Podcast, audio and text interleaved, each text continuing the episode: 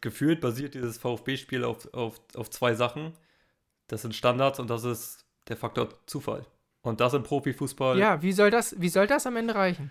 Dann steigst du ab und genau das ist ja gerade die Tendenz. Ähm, der VfB ist jetzt gerade am Scheideweg.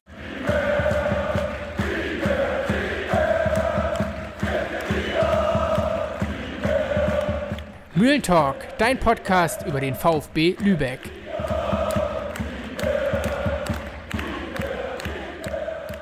Es ist Dienstagabend, ganz genau 19.55 Uhr. Ich begrüße unsere treue Hörerschaft, alle neuen Hörerinnen, alle neuen Hörer und natürlich dich, Yannick. Moin, moin. moin, Meite. Freue mich, dass du dir wieder die Zeit genommen hast. Bist du noch frisch heute Abend? Ja, frisch äh, geht so, aber frisch äh, Schnee geschippt, ne? Heute bei diesem schönen Schneetag, herrlich, du. Gerade wenn man mit dem Fahrrad unterwegs ist, ich sag dir das, ey, abenteuerlich. Ja, kannst den ganzen Tag draußen bleiben. Kannst drei oder vier Mal über den Tag Schnee schippen, ne? Ja, ja, ist echt irre. Aber sonst haben wir uns immer beschwert, dass kein Schnee kommt und jetzt haben wir ihn, also. Ganz genau. Ja, und wer freiwillig Schnee schippen möchte und Spaß hat daran, der kann gerne sich auf den Weg Richtung Lohmühle begeben. Da gab es ja heute den Aufruf, da gibt es auch noch ein bisschen was zu tun, damit da am Samstag auch gespielt werden kann. Ja, damit sind wir schon beim Thema. Der VfB auch nach 17 Spieltagen auf einem Abstiegsplatz. Es bleibt bei zwei Siegen. Das wichtige Duell, ja, im Abstiegskampf gegen MSV Duisburg geht am Ende mit 0 zu 1 verloren. Ich glaube, da durfte irgendwie alles passieren, aber natürlich keine Niederlage. Das gibt's gleich, oder das werden wir gleich besprechen. Es war jetzt schon die siebte Niederlage insgesamt. 14 Punkte hat der VfB auf dem Konto. Das ist alles sehr, sehr dürftig. Ich weiß nicht, wie, vielleicht reden wir ganz kurz über den Auftritt. Wie hast du den VfB da gesehen? Was hat dich überrascht? Also ich hatte ja die Hoffnung, dass sie äh, taktisch ein bisschen was verändern. Haben es ähm, tatsächlich ja noch ein bisschen defensiver angegangen. was ich, weiß ich nicht, kann es also ehrlicherweise nicht, nicht nachvollziehen. Äh, Tavazova reingerückt für Thiel. Ähm, das heißt, du hast ja ähm, da mit Tafazova und Egerer mit, mit zwei Sechsern gespielt, die auch wirklich defensiv ausgerichtet sind. Gegen eine Truppe, die äh, am, am Mittwoch ähm, ja schon gegen Saarbrücken gespielt hat, 0-0. Das heißt, da ähm, einen richtigen Kraftakt schon äh, vollziehen musste. Und dann gehst du das Spiel ja so ein bisschen ein, was auch der MSV spielen möchte. Na, viel Kampf, wenig Fußball. Ähm, ja, kann ich dann irgendwie nicht nachvollziehen, warum man das, warum man es denn so, so angeht, dass man, dass man dieses Kampfspiel einfach annimmt, ne? Taktisch, wie gesagt, hatten wir schon gesagt, äh, wir reden nachher detailliert wahrscheinlich noch ein bisschen drüber, weil du hast offensiv die, die Spieler, die es schon gezeigt haben in den, in den Räumen, die du ja gar nicht richtig beackerst, weil ein Hauptmann hinten rechts spielt. Ähm, klar, in der Konterabsicherung in der zweiten Hälfte hat das auch ein, zweimal gezeigt, dass er natürlich die Schnelligkeit ausspielen kann, aber diese Fähigkeit brauchst du ja vorne im Offensivspiel, wenn da überhaupt nichts geht. Ne? Äh, wir hatten ja eben schon kurz geschnackt, meinte, ich glaube, wir haben zehn gute Minuten gesehen. Das war, das war nach, der, nach der Halbzeit. Erste Hälfte, boah, ganz, ganz schwere Kost, aber von beiden Seiten. Ich glaube, einen Torschuss hatte der VfB oder einen gefährlichen zumindest durch Götziserin. Ansonsten kann ich, mich nicht an, kann ich mir an keine Chance in der ersten Halbzeit erinnern. Die hatten ja, hatten ja mit Fackler einen zweiten Stürmer reingeworfen. Auf dem Papier sah das erst so ein bisschen danach aus, dass sie da doch irgendwie das Spiel bestimmen wollen, nach vorne spielen wollen. Aber wie du schon gesagt hast, mit Tafferzofer und Egerer hat man sich da irgendwie dann doch wieder ein bisschen neutralisiert. Und mir, ich finde auch, dass gerade die beiden sich zu ähnlich sind, was das spielerische, was die spielerischen Elemente angeht. Da sind beides Abräumer, Zweikampfmonster, aber diese spielerischen Akzente, gerade wenn es ähm, um das Spiel nach vorne geht, helfen sie dir nicht unbedingt. Oder aus meiner Sicht helfen sie dir nicht. Richtig, genau, gerade in so einem Spiel. Ich verstehe es, dass du natürlich defensiv ein bisschen gucken musst und das Kampfspiel auch äh, ein Stück weit annehmen möchtest, äh, weil anders funktioniert es dann bei so einem Spiel halt auch nicht, weil da steht so viel, äh, ja, es geht um so viel im Endeffekt. Dass du dieses Spiel nicht verlieren möchtest, ist auch klar, aber dass du so defensiv also mich hat es total überrascht. Und Tafazhofer ist ja wirklich aus dem Nichts gekommen. Ne? Der, davor eigentlich kaum noch eine Rolle gespielt jetzt in den letzten Wochen. Äh, Igara hat ihn da schon den, den, den Rang dann auch abgelaufen. Ja, und dann hast du es ja gespielt, ähm, quasi im 4-4-2 dann auch, ne? dass, dass Boland nach links gegangen ist, dass ein Gützüseri nach rechts gegangen ist. Heißt, dass du diese Fähigkeiten von Boland, äh, sagen wir so, du hast mehr drauf gesetzt, dass du gegen den Ball die Fähigkeiten hast. Ähm, aber mit Ball hast du, hast du die ganzen positiven Fähigkeiten, die die, die ähm, Garten Götz Hüsering, Garten Boland auf der 6, der das Spiel an sich reißt, der, der da vielleicht, der die Bälle haben möchte. Das ist ja das, worum es denn nachher letztendlich auch geht. Klar ist das Spiel von Boland teilweise gerade zum Anfang der, der Saison risikobehaftet gewesen. Da musste man schon ein bisschen gucken, aber du kannst, du kannst es ja trotzdem hinbekommen, dass du ihm gewisse Freiheiten gibst. Ähm, das weiß er auch selber, dass er da gucken muss, äh, wann gehe ich Risiko, wann nicht. Aber er hat die Fähigkeiten, die auf der 6 bzw. 8 eigentlich keiner da hat, diese Ruhe am Ball. Ein Egerer ist ein Stratege, aber von der 6 heraus. Äh, Tafferthofer, du hast es eben schon gesagt, das ist dann ein richtiger Sechser, der, der wirklich defensiv behaftet ist. Ne? Äh, Stellungsspiel hinten, das ist alles top, aber da vorne geht halt nicht viel. Und Götz war völlig verloren auf der rechten Seite. Äh, hat so viele gute Spiele die Saison schon gemacht auf der 10, wo er, wo er den Platz hat, wo, wo er hinter sich zwei Sechser, beziehungsweise vielleicht auch einen Bolan, der ein bisschen defensiver eingestellt hat, ihn abgesichert hat und dann hat er die Räume bekommen. Ähm, und dann kann er sein Spiel entwickeln. Aber da ist er völlig verloren. Das heißt, Offensivspiel hast du einen Hauptmann hinten rechts, ähm, der, der absichern muss, der, der gucken muss, wann kann ich mit nach vorne gehen ähm, als Rechtsverteidiger. Du brauchst also schon mindestens zwei Spielern Stärken. Mit Hauptmann hinten rechts, wo wir uns einig sind, dass er genau. da eigentlich verloren ist. Mit Gösüserin, der aus unserer Sicht klar auf die 10 gehört, weil er gezeigt hat, dass er äh, ein kreativer Spieler ist, der gute Pässe vorne reinspielt und der einen guten Abschluss hat. Und Boland Kommt wirkt ja auch ein bisschen verloren, muss man genau. sagen. Ja, mit Ball auf jeden Fall. Defensiv, so. natürlich. Boland läuft, der läuft dir die Räume zu, das ist alles äh, gut, ne? Aber richtig, mit Boland dann, der eigentlich auf die 6 bzw. 8 als, als Beiträger, ja. als, als, ne, der das Spiel an sich zieht. Genau, hast du im Endeffekt drei Spieler, äh, deren Stärke da nicht in Vorschein kommt, sondern du guckst, dass du es defensiv irgendwie hinbekommst. Und das gegen die MSV Duisburg bei einem Respekt in der Lage, das kann es nicht sein. Ja, die Lage ist prekär. Es war letztendlich steht da auf dem Papier ein Sieg aus den letzten zehn Spielen, zwei Punkte aus den vergangenen fünf Spielen. Was haben wir gesagt? Die fünf Spiele bis zur Winterpause, mindestens sieben Punkte, haben wir gesagt, müssen es eigentlich sein. Ach, jetzt stehen da zwei. Mir fehlt die Fantasie, wie sie ein Spiel gewinnen wollen. Also ich glaube, diese Taktik mit der, mit der Raute, beziehungsweise so wie sie es jetzt dann auch im 4-4-2 teilweise gespielt haben, ist ja immer komplett nach hinten losgegangen. Ich glaube, da sind wir uns auch alle einig, dass das taktisch, äh, wir reden immer von, von Weiterentwicklung, der VfB muss sich entwickeln, gerade mit, mit, mit dem Ball. Äh, du hattest die Ansätze, die wir gerade gesagt hatten, mit den einfach nur mit den drei Spielern, die wir gerade genannt hatten. Das sind ja schon mal diese, diese Standard-Sachen, äh, die, du, die du herbringen musst, weil ich finde, gerade ein Hauptmann und Züserin sind Unterschiedsspieler für den VfB und da musst du sie in die offensive Stärke reinbekommen und die nicht für die Defensive opfern. Ja, im Prinzip sind wir jetzt da. Wir haben zum Ende der, der vergangenen Saison haben wir unsere Zweifel geäußert, was diese spielerische Entwicklung, wir waren auch in der letzten Saison schon relativ kritisch und haben da drauf geschaut, was das angeht. Haben wir letzte Saison vermisst und wir sind jetzt ja, fast zur Halbserie wieder an dem Punkt, dass wir genau diese spielerische Entwicklung, diesen Fortschritt, diesen klaren Plan, was wollen sie mit dem Ball machen, wie wollen sie es angehen, dass wir da keinen Fortschritt sehen, sondern aktuell die letzten Wochen, das muss man ja sagen, es ist eher ein Rückschritt. Also das ist ja spielerisch, es ist ja wirklich ganz harte Kost, weil sie ja gar nicht richtig dazu kommen, sich irgendwie Torchancen rauszuspielen. Das sind immer wieder ein paar Standards dabei. Es sind individuelle Fehler beim Gegner. Daraus ist die Chance von Akono entstanden. Aber das ist ja nichts, wo du jetzt mal sagst, da haben sie die, äh, haben sie sie ausgespielt oder da haben sie einen klaren, klaren Plan gehabt über zwei, drei Stationen mit einem Kontakt, mit einem Doppelpass. Diese ganzen Elemente fehlen ja. Die, die sieht man ja einfach nicht. Genau, das, das gefühlt basiert dieses VfB-Spiel auf, auf, auf zwei Sachen. Das sind Standards und das ist der Faktor Zufall. Und das im Profifußball. Ja, wie soll das, wie soll das am Ende reichen? Dann steigst du ab und genau das ist ja gerade die Tendenz. Ähm, der VfB ist jetzt gerade am Scheideweg. Also es scheint, scheint mir so, wir haben ja die ersten, wir haben ja wirklich auch gerade die ersten sechs, sieben, acht Spiele auch viel, wirklich viel gelobt. Aber es, scheint daran gelegen zu haben, dass sich A, die anderen Teams noch nicht so gefunden hatten und B, dass du eben über Kampf, über Einsatz, über dieses gewisse Glück, was du dann in der Situation auch hattest, dann deine Punkte geholt hast und da gut gegengehalten hast, aber jetzt auf Strecke einfach, wo sich die anderen Teams äh, ein Stück weit auch finden. Und, ja, und, und da hattest du diese Ansätze. Götziserin auf der 10 teilweise, wie er das Spiel an sich gerissen hat, was der, was der schon für gute Spiele hatte ne? und für gute Ansätze auf der 10.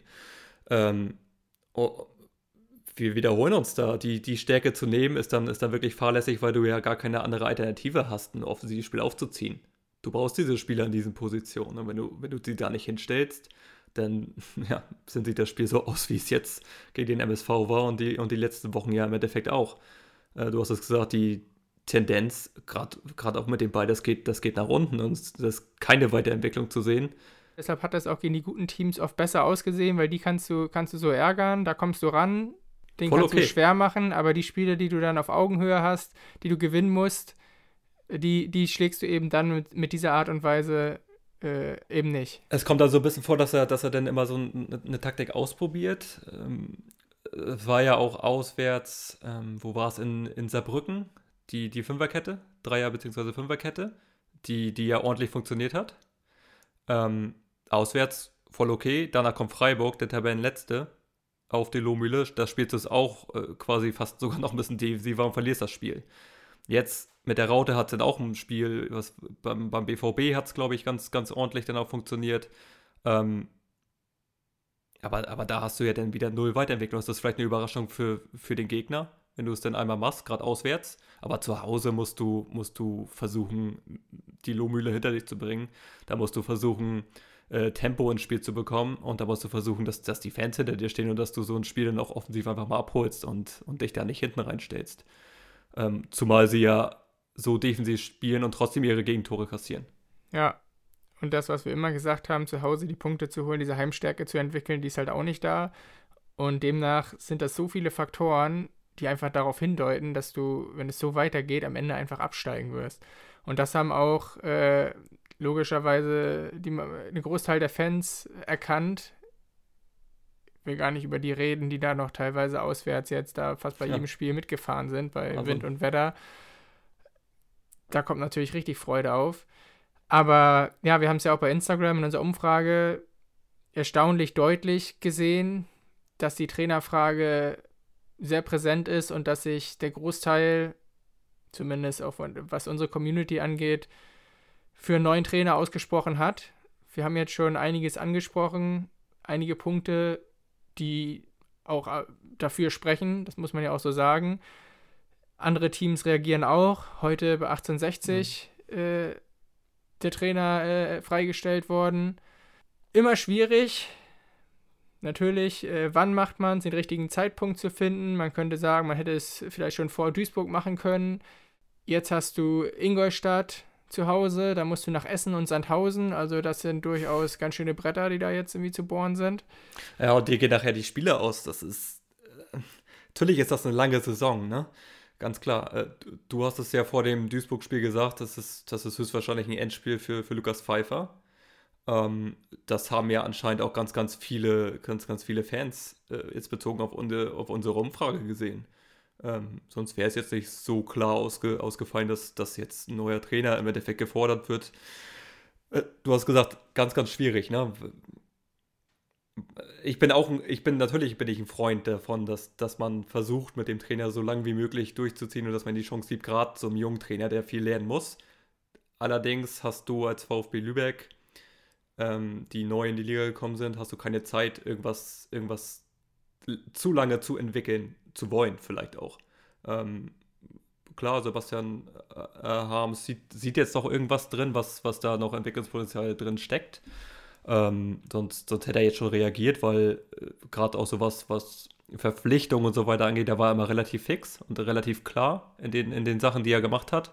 Das heißt, da steckt noch ganz viel Vertrauen drin. Ich, ich glaube, dass er jetzt bis zur Winterpause dann nichts passieren wird, weil wenn er etwas getätigt hätte, hätte er es jetzt gemacht weil du musst dir nur mal den, den ähm, Spieltagsplan angucken. Die spielen jetzt Samstag Heimspiel, dann spielen sie Freitag in Essen und dann spielen sie ja schon wieder, glaube ich, unter der Woche das letzte Spiel in Sandhausen. Das heißt, da ist ja nicht mehr viel Zeit für einen neuen Trainer, deswegen gehe ich davon aus, sollte es jetzt nicht richtig in die Hose gehen am Samstag, sondern wieder eine, ja, eine okay Leistung geben. Äh, der Kampf, er erreicht die Truppe, davon mal abgesehen. Das ist, das ist im Endeffekt ist es dann vielleicht eine taktische Sache. Oder meinte, wo wir jetzt noch nicht drüber gesprochen haben, wie, wie, ist, wie ist der Kader? Ist ja. der Kader drittligareif? Habe ich auch viel drüber nachgedacht die letzten Tage. Das sind ja, das sind ja so die, die beiden Faktoren oder die Fragen, die man sich jetzt stellt. Fehlt da die klare Handschrift, äh, die taktischen Elemente, die der Trainer vorgibt? Oder kann da vielleicht kommen, wer will und äh, reicht es einfach mit dem Kader nicht aus für, die, für diese dritte Liga? Wenn man sich anguckt, was die anderen Aufsteiger, Ulm, Ferl und der Haching, wo die stehen, die sind alle äh, schon im gesicherten Mittelfeld oder noch weiter oben. Und der VfB dümpelt, sage ich mal, da unten auf der Stelle. Obwohl er wirklich aus meiner Sicht eigentlich gut eingekauft hat, haben wir auch oft schon besprochen. Also das ist natürlich ärgerlich mit Behrens, dass einer der Top-Transfers, die jetzt überhaupt nicht zur Verfügung steht, das muss man ja auch klar sagen. Da ist natürlich auch die Frage, wie geht man damit um? Wie lange wartet man? Kann man sich das erlauben zu warten? Schwierige Geschichte. In jedem Fall, so wie Harms sich geäußert hat, soll Lukas Pfeiffer diese drei Spiele bis zur Winterpause bekommen. Aber wie du sagst, die Frage ist, wie ist die Situation in, die, in drei Wochen? Es sind jetzt drei Punkte, Halle hat noch ein Spiel weniger. Es, ja, es äh, schwierig. Es, es kann dann natürlich schon richtig düster aussehen, ne? Ähm, muss ich ja nur vorstellen, dass, guck mal, der VfB hat jetzt zwei richtig knüppelharte Auswärtsspiele. Und jetzt das letzte Heimspiel gegen, gegen Ingolstadt, kommen wir gleich noch zu, die extrem viel Qualität auch einfach im Kader haben. Ähm, und so mit dem Rücken zur Wand, wie der VfB jetzt aktuell ist. Es, es, war ja immer so ein bisschen, sie hatten ja, sie hatten ja viele gute Ansätze dabei, wo man gesagt hat, ja, es fehlt nicht viel, um Dreier zu holen. Aktuell ist es so, dass das relativ viel fehlt, um Dreier zu holen. Ja. Was man jetzt wieder noch sagen muss, bei den Witterungsverhältnissen, wenn man sich die Trainingsplätze auch anschaut, da ist halt äh, taktische Sachen viel einzustudieren, spielerisch äh, ist ja kaum möglich, sage ich mal. Deshalb vielleicht auch wäre es wahrscheinlich auch für einen, für einen neuen Trainer schwer, da jetzt in der Kürze der Zeit da irgendwie neue spielerische Elemente da reinzukriegen. Und wir haben ja gesagt, er erreicht ja die Mannschaft, ne? Also mhm. ich finde, Einsatzbereitschaft ist total bei den allermeisten vorhanden und das zeigen sie auch. Sie geben sich ja nicht auf oder lassen sich abschlachten. Das kann man ja nicht sagen, aber die Marschroute ist es am Ende wenn du gegen so einen angeschlagenen Gegner, Tabellenletzten, wo du weißt, wo es um so hm. viel geht, da ist dann halt auch mehr Mut einfach gefragt. Und ja, und am Ende war es ja auch der, der Wille, der beim MSV einfach größer war. Ja, Gerade zum, zum Ende des Spiels. Hatte ich den ja. Eindruck, dass, ja. dass die, die wollen es mehr. Die, und wie gesagt, die hatten das Spiel am Mittwoch noch in den Knochen und haben trotzdem äh, mal mindestens 100% gegeben. Und das, das sagt dann vielleicht auch viel aus, ne? Wenn, Klar, für den MSV, da ging es vielleicht noch um ein Tickchen mehr, aber die holst du jetzt natürlich wieder ein bisschen mit rein in, in den Abstiegskampf. Eigentlich waren sie schon so gut wie weg, weil der Weg war noch ein bisschen weiter, bis zur 92. Minute. Jetzt ist er natürlich nicht mehr, nicht mehr ganz so weit, sag ich mal. Aber da siehst du natürlich auch, wie limitiert der MSV ist im, im Spiel, auch gerade mit den beiden. Das war ja von beiden Seiten, boah. Also für den neutralen Fußball, also wer das 90 Minuten als neutraler Fußball gesehen hat, also boah, da nicht auszuschalten. Respekt. Abstiegskampf pur. Ein Argument, das haben wir vorhin gar nicht erwähnt.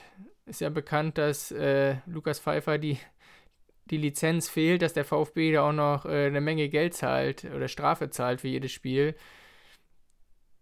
Das äh, sollte man da vielleicht auch noch im Hinterkopf behalten bei dieser ganzen Sache. Wenn das dann am Ende nicht mal fruchtet, ist das natürlich doppelt bitter. Ja, absolut. Das war ja auch ein Argument ne? Eine, eines Hörers, der uns geschrieben hat, von, von viele, wie gesagt, auch viele taktische Sachen, die da gekommen sind, äh, die wir jetzt gerade auch schon so ein bisschen angeschnitten hatten. Fehlt dir vielleicht nochmal eine Sache, fehlt dir irgendwo auch nach außen hin, vielleicht auch von Sebastian Harms mal ähm, so ein bisschen eine Klartextrede, mal ein bisschen nach außen, stopp, so geht es nicht weiter. Ist dir das zu, ist dir das zu brav noch? Ja, zu lieb. Es ist, es ist rund, rund um den VfB ist es zu lieb. Finde ich, finde ich schon. In der, in der Situation, so wie sie jetzt gerade ist, ist das noch viel äh, Schönrederei. Schön, viel, oh, wir hatten ja gute Ansätze, wir haben ja schon gezeigt, dass wir es können. Gerade jetzt in den letzten Wochen, die, die wirklich nicht, nicht gut waren. Wir wissen nicht, wie es intern ist, ne? Eine gewisse ja. Ruhe nach außen auszustrahlen ist ja nicht verkehrt. Aber es wirkt natürlich gerade so, als würde man das so ein bisschen aussitzen und einfach ja, nur, genau. sage ich mal, beten, dass man das irgendwie noch hinbekommt. Ja, ja. Ganz, ganz schwierige Situation ist es. Ich bin wirklich gespannt. Ingolstadt, jetzt sind wir beim nächsten Gegner, können wir mal kurz beleuchten, was vielleicht Hoffnung macht, dass Ingolstadt auswärts ähm, diese Saison nicht so stark performt hat. Erst acht Punkte in der Fremde geholt, zwei Siege waren dabei, jeweils gegen Abstiegskandidaten. Zwei ehemalige werden wir sehen, Deichmann und Malone. Zurzeit beide sogar nebeneinander in der Viererkette. Aber gleichzeitig auch die zweitstärkste Offensive der Liga mit einem ja, richtigen Knipser an Bord. Ja, also mit, mit zwei Qualitätsspielern da vorne drin, einfach, ne? Mit, mit Yannick Mause zehnmal getroffen, ich glaube 13 Scorerpunkte schon gesammelt. Und dann hast du natürlich noch Teströd, das ist, ähm, das ist dann auch einfach Qualität, den sie da vorne haben. Ich bin gespannt, wie, wie es der VfB dann äh, am Ende angehen wird. Klar, äh, extrem viel Qualität bei, bei Ingolstadt, auch hinten noch mit, mit Lorenz, können wir auch noch ähm, auch viel Erfahrung, auch in der zweiten Liga viel Erfahrung. Deichmann angesprochen, Malone, wissen wir ganz genau, was da kommt. Auch viel, viel Mentalität, viel Qualität. Mir, wie, ich habe es gesagt, mir fehlt ein bisschen die Fantasie, wie, wie der VfB das Spiel gewinnen möchte. Ich hoffe einfach nur, dass sie, dass sie es ein Tickchen offensiver angehen, dass sie wieder in dieses 4-2-3-1-System wechseln werden. Dass sie mit, mit Hauptmann im rechten Mittelfeld, Velasco linkes Mittelfeld, dass du eine gute Flügelzange hast, dass du den Gegner da auch ein bisschen unter Druck setzen kannst, dass du mit, mit Gezüserin auf die Zehen gehst, vorne mit, mit entweder Akone oder mit, mit Faklam, Faklam vielleicht gerade ein bisschen die Nase vorne sogar, bin ich gespannt, ähm, das ist relativ, ja, doch ausgeglichen, ne? beide ihre Stärken.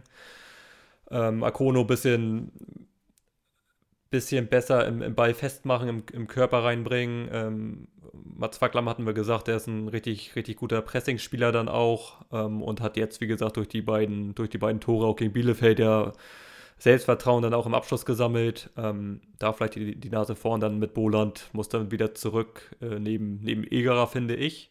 Weiß nicht, wie siehst du es auf der 6? Also Boland als, als kleiner Spielmacher sozusagen und Egerer als, als Sechser, weil ich finde, der hat sich hat sich da richtig gut reingebracht nach seiner Verletzung und, und finde auch in den letzten Spielen, in den letzten Wochen einer der besten VfBer, ähm, was die Konstanz angeht.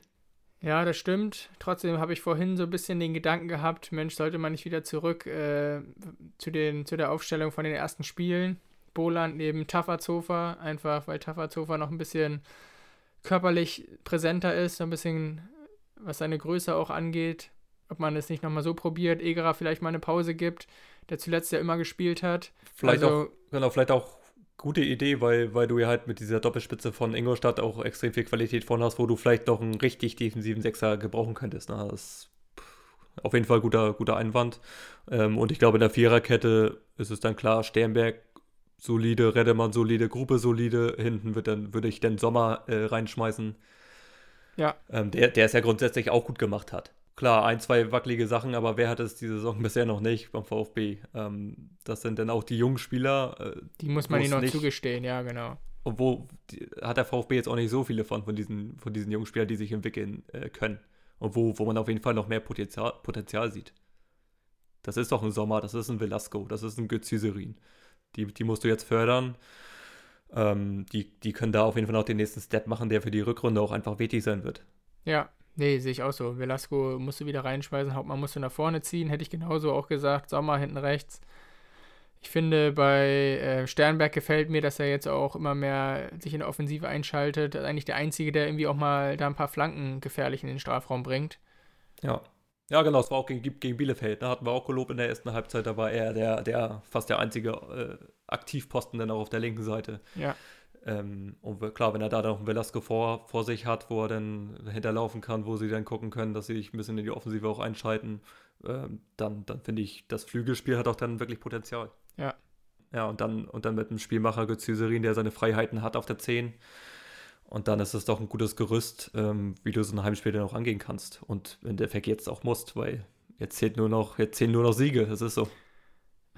ja, wenn man sich auch die Formkurve anguckt, Ingolstadt ja. jetzt vier Spiele ohne Niederlage. Also da zeigt sie eher nach oben. Man muss ein bisschen Fantasie haben, um, um, ja. Oder, aber es waren immer enge Spiele. Das sind, das sind, manchmal sind das Nuancen, manchmal sind das diese taktischen Sachen, die du, die du dann vielleicht bringst, wo du vielleicht äh, jetzt auch ins Risiko gehen musst, wo du jetzt gezwungen bist, äh, das nicht nur ähm, defensiv anzugehen, was, was davor so ein bisschen die Marschroute war. Wir müssen jetzt erstmal gucken, dass wir keine Gegentore kassieren, die sie trotzdem kassiert haben. Also wenn du die Gegentore trotzdem kassierst, dann musst du jetzt gucken, dass du wieder, dass du wieder vorne ein paar Dinger machst und, und deine Offensivspiel anzukurbelst, weil im Endeffekt ist es immer klar, Fußball ist so viel Kopfsache, das ist ganz, ganz klar. Ja, ne? ja. Ähm, aber am Ende kommt es auch darauf an, was für eine Balance du im Spiel hast. Dass du, dass die Offensive dann auch der Defensive vertrauen kann, weil nur so kannst du offensive Energie gerade im Halbspiel äh, entwickeln. Wenn du, wenn du offensiv nichts bringst und nur dich auf die Defensive verlassen musst, dann wird es schwierig. Weil irgendwann geht einer durch. Ja. Was das angeht, würde ich aber sagen, da hat Pfeiffer ja genau seine Stärken, ne? was das Mentale angeht, dass er in die Köpfe der Spieler kommt, dass er eine positive Ausstrahlung hat. Wir müssen irgendwie sehen, dass sie die spielerischen Elemente jetzt dazu, dazu kriegen. Oh. Und einfach effektiv mit ihren Torchancen umgehen. Also in Duisburg hätten sie am Ende dann trotz, also hätten ja da ihre zwei Tore machen können und dann äh, hättest du das auf jeden Fall nicht verloren.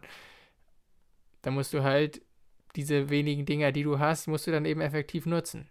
Aber so, wenn du, wenn, ja. Egal, wir haben das jetzt ausführlich besprochen. Ich glaube, es sollte jetzt auch, hat auch längst jeder verstanden, wie ernst die Situation ist. Ja, sonst äh, ist denen dann auch nicht mehr zu helfen. Es ist jetzt wirklich die Frage, ich glaube, Sebastian Harms muss da jetzt auch äh, einfach von Woche zu Woche gucken und im Zweifelsfall sich da auch irgendwo korrigieren, weil am Ende ist es auch fahrlässig, wenn du da äh, ja so spät reagierst, dass ein neuer Trainer da vielleicht sieben oder acht Punkte aufholen muss, weil das ist ja schon fast utopisch. Ja, ja, irgendwann, das ist so. Jetzt hast du noch so ein bisschen Tuchfühlung, jetzt auch Halle hat jetzt noch ein Nachspiel, aber müssen auch nach, nach Haching. Ist ja schon schlimm ähm, genug, sage ich mal, dass es eigentlich nur um diesen einen Platz jetzt da äh, über aktuell geht. Aktuell, ne? Genau, aktuell geht es um diesen einen Platz, ja. Und da hast du jetzt dann natürlich auch noch Mannheim. Ähm, das sind ja auch erfahrene Drittligavereine. Also da, da kann man eigentlich von ausgehen, dass da mindestens einer nochmal ein bisschen, ein bisschen was macht. Ne? Ob das ein Trainerwechsel ist oder ob, ob das eine Kaderveränderung im, im Winter ist. Ähm, bin ich auch gespannt, ob da beim VfB irgendwas angeschnitten wird, weil du ja doch ein paar Spieler hast, die jetzt hinten abfallen. Ob es ein Polido ist, der, der eigentlich kaum mehr zum Einsatz kommt, der, der dann vielleicht auch für diesen Abstiegskampf nicht geeignet ist, obwohl es phasenweise, fand ich, immer wieder gezeigt hat, dass er es kann. Aber wenn es da dann vielleicht im Kopf nicht, nicht hundertprozentig stimmt und das hundertprozentig angenommen wird, ähm, dann, dann wird es natürlich schwierig. Nur als, als ein Beispiel jetzt, ohne jetzt irgendwie konkret zu sagen, dass jetzt ein Polido weg muss oder sonst irgendwas. Aber das sind ja die Überlegungen, die dann im Winter einfach kommen müssen, weil du musst alles dran setzen, dass du diese Klasse hältst. Das lassen wir so stehen. In jedem Fall, unsere Hörerschaft, Hut ab. Das ist äh, mindestens Drittliga-reif. wenn nicht in höheren Sphären, wie da immer wieder mitgemacht wird, wie auf unsere Fragensticker geantwortet wird. Das macht Spaß, ne? Ganz, ganz klar. Und das ist äh, ja so ein breites Bild einfach zu sehen. Das macht es uns ja auch einfacher denn für die Folge, weil wir hingen davor halt auch und haben gesagt, ach, was ist denn jetzt? Äh, keine oder nicht viele negative Stimmen, die wir jetzt irgendwie gehört haben. Außer man guckt jetzt bei, bei Facebook unter die, äh, in die Kommentare rein oder sowas. Ne? Aber, aber dann wirklich von euch das zu hören, was, was ihr gerade fühlt rund um den VfB, ist ja dann manchmal auch gut, wenn man, wenn man mit ein paar Leuten dann auch drüber reden kann und, und dann auch die, ja, die Gefühle dann auch irgendwie mit, mitteilt ne? und darüber spricht. Ähm, wie gesagt, wir haben es ein bisschen aufgearbeitet, haben, haben eure Meinung einspielen lassen, es gab natürlich auch welche, die gesagt haben, dass, dass äh, Lukas Pfeiffer noch der richtige Mann ist und dass da jetzt dann im Winter vielleicht am, am Kader was gedreht werden muss. Ne? Die, die paar Stimmen gab es auch, aber der größte Teil war halt äh, aktuell so, dass vielleicht ein erfahrener Trainer kommen muss, ähm, um da das Ruder noch rumzureißen. Auf diese Erfahrung wird es vermutlich ankommen.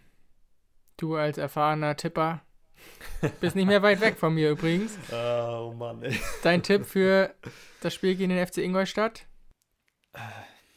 Ich tippe auf ein 1 zu 2. Niederlage? Ja. Ich könnte mir vorstellen, dass es schwierige Platzverhältnisse werden, dass der FC Ingolstadt damit auch Probleme haben wird und deshalb wird der VfB einen Punkt mitnehmen. 1-1. Jetzt wird er schon auf den Platz geschoben, sehr gut. Aber es ist ja Fakt, es ist ja nun mal so. In diesem Sinne. Ja, lassen wir das so stehen. Vielen Dank, einen schönen Abend, kommt gut durch die Woche, bleibt alle gesund und dann, ja, schauen wir uns mal an, was der VfB am Wochenende fabriziert und hoffen natürlich das Beste. So machen wir es. Bis dann. Ciao, ciao. Bis dahin. Ciao, ciao.